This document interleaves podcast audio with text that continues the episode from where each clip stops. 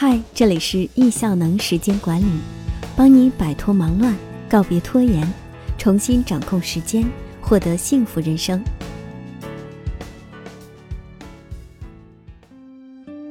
今天要分享的文章，关于二零二零年养育弟弟的复盘与规划，作者刘远军。前阵子，小墩和妈妈聊天时。我时不时会说我要改名叫刘很烦，因为他们两个实在太烦了。尤其是上半年史上最长寒假里，贴身肉搏两个孙悟空，以及复学复工后哥哥放学后两人的斗嘴和打架，让我不堪其扰。于是给他俩起名“祝太烦”和“祝最烦”。当妈的心情啊！就是杂糅着这些，有时候爱他们爱到骨子里，有时候又烦他们烦到天边的百感交集。再烦的小孩，再烦的妈咪，依然要在吐槽完熊孩子之后，打起精神来认真培养。毕竟熊孩子熊一时不怕，万一幼年没有培养好，熊一辈子，让我老了还要操心操力，我可不干啊！对于小墩二零二零年的养育观察、陪伴、记录和反思，我写下这篇《请回答二零二零弟弟篇》。因为有了养育哥哥的各种反思和弯路，以下记录的顺序刻意分有先后，代表了我们夫妻对于养育弟弟各方面的重视程度，也由此可见我们是多么佛系啊！只是小年龄宝宝的生活作息、自理习惯。是未来所有学习力的重中之重，可能这是家有大孩子家长才会懂得痛，而生活作息和自理习惯，需要日复一日、持之以恒的耳提面命，才能让孩子的这些好习惯犹如呼吸一样自然。一、生活作息，在妈妈的雷霆作风下，弟弟的生活作息保持着非常好的规律。疫情期间也能坚持做到八点至八点半之间上床睡觉，开学以后保持平时九点关灯，周末八点关灯的好习惯。这一点真的要感谢先生的大力配合与支持。从十月三十日六周岁生日开始练习独立入睡，因为前期做了大量的铺垫工作，以及请老师帮忙配合在学校里的肯定和鼓励。小墩从第一天开始的独立入睡就执行得非常好，但他睡着的时间便也推迟了至少半个小时。执行一个多月下来，他的睡着时间从之前的陪睡时大约二十一点五十左右睡着，到独立入睡时二十二点三十才能睡着。但即便如此，我们全家还是非常坚持他的独立入睡。生活向前一步。明年上小学以后没有午睡，希望做到晚上八点半关灯睡觉，争取每天能九点睡着。九点睡着的习惯，希望能至少保持到三年级。这样的作息也给我们提出了更高的要求，朝着这个目标慢慢努力吧。二，自理习惯，今年学会了自己独立洗澡，也终于肯洗头，不再哇哇乱叫了。也解锁了自己睡前整理第二天衣物，将脏衣物放去阳台洗脚、洗脸后擦油，睡前擦保卫和乐活精油的好习惯。生活向前一步，小端依然还有很多不好的生活习惯，例如拖鞋乱放、吃饭时唧唧歪歪、吃饭速度慢、吃饭时桌面凌乱、玩具玩耍后不会及时清理。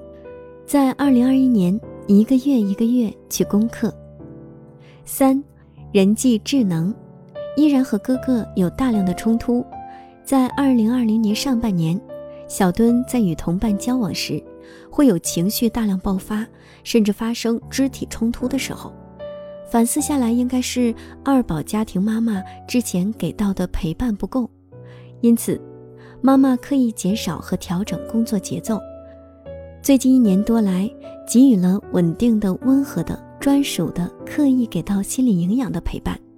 小墩的性格越来越平和、稳定、沉着，在人际交往时，已经不太像从前那样紧紧看着妈妈，也不再冲动拳打脚踢，能够比较镇定地面对人际交往，生活向前一步。明年给到更多心理营养，并在生活里引入情绪管理的游戏和内容。四、语言智能，今年弟弟的阅读量保持在稳定提升的状态，全年合计阅读了八百加本书，阅读量比二零一九年增加了百分之七十五。从十月十一日正式开启了英文课的系统学习，学习的兴趣高涨。上课喜爱发言，每天也愿意跟着朗读，慢慢开始从英文的文盲开始识字了呢。弟弟对于学习英文的兴趣一直保持的比较好，可能跟我们从小大量阅读各种英文绘本，以及经常带他去英文绘本书馆自己选书借书有关。生活向前一步，明年要进入小学，在依然严格保持生活作息。和练习生活自理技能的前提下，从寒假开始少量和逐步的认字，以及英文 set words 的闪卡认字。希望明年九月开始上小学时，能够独立自主阅读简单的分级读物。也希望明年年中，针对弟弟和他的小伙伴的亲子绘本戏剧读书会能够开展起来哦，每月一次。也给他结交一批青梅竹马、一起长大的小伙伴群体，朝着这个目标努力。五，运动智能，足球经历了一个惊心动魄的过程。从二零一九年年底开始，弟弟进入了足球练习的瓶颈期，他从最初的热爱和兴奋，进入了厌倦和抗拒。差不多足足有一个月的时间，每周两次的足球练习，他足足要反抗一个多小时，不愿意去训练场。即使硬揪着去了训练场，他也宁愿倔强地站在训练场边上，只是观看别人踢球。弟弟相对温和的哥哥来说，他个性倔强，主见更强。如果他不愿意的事，很难改变。当时我们想了两个办法。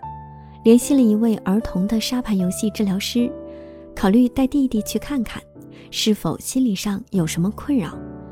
后来先生说，等下学期再看看训练的状况，再考虑是否要去做沙盘游戏治疗。给他减少了周四晚上的足球训练，只是周日去。即使他不肯下场踢球和比赛，也让他站在旁边看，不强求。正好一个学期结束，我们心里也没底。不知道下个学期会怎样，恰逢疫情，整整半年没有进入足球场。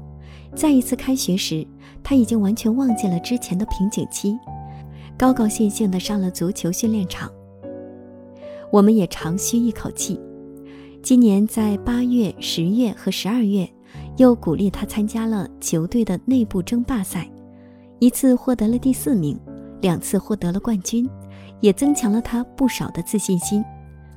暑假感统训练进行了三十六节课，合计九周，保证每周两次的频率。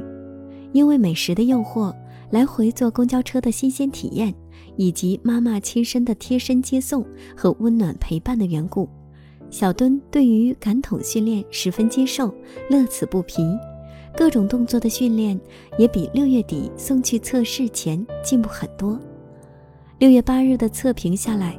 他上肢力量比较弱，在做一些撑着三角形垫子跳跃的动作十分吃力，下肢力量较强。看来他的长处确实在于适合足球这项运动，但短板也的确需要锻炼。十月四日解锁了跳绳和骑自行车的技能，练习跳绳的过程让我看到了一个爱学习、对自我有要求孩子的初步诞生。小墩很会给自己设立目标，朝着目标去练习，甚至可以练习一个多小时的跳绳。这一点跟哥哥真的完全不一样呢。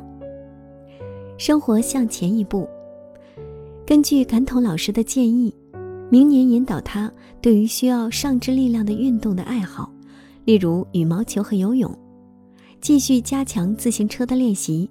他目前骑行速度还不够流畅，还比较胆小。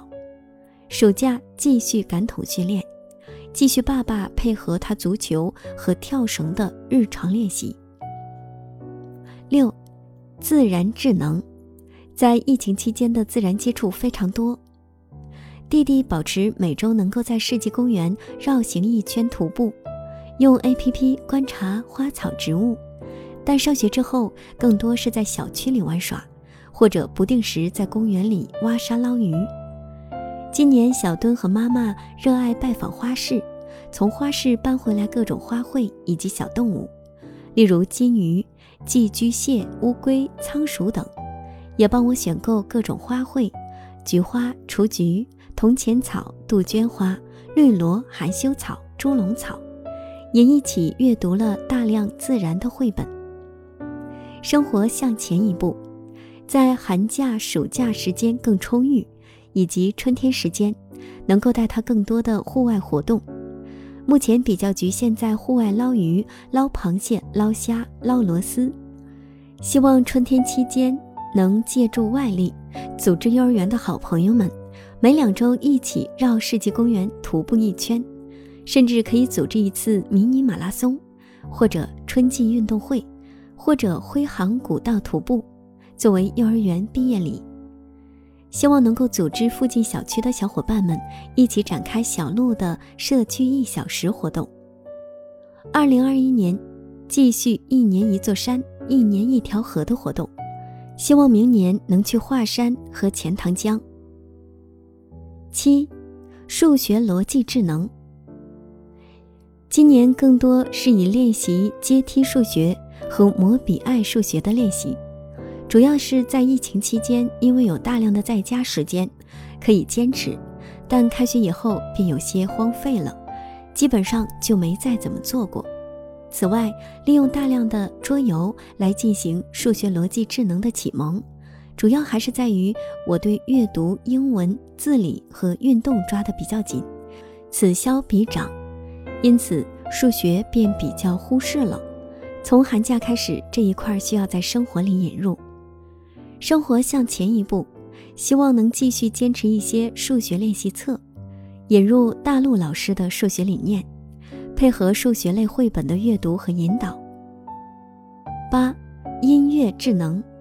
因为平时都是一些英文音频作为背景音乐，同时音乐智能也不是发展重点，因此只是在二零二零年十二月六日正式开启了打击乐的旅程。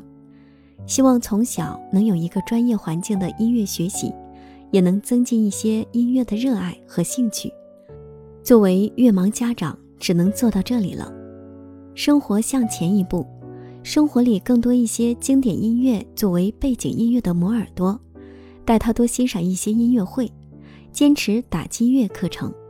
在他最初的好奇和新鲜退散，出现如足球一样的厌倦和抗拒情绪时，我们能够接得住他的情绪，及时调整和陪伴。也欢迎大家开始动笔，复盘这一年养育孩子的过程，反思与展望哦。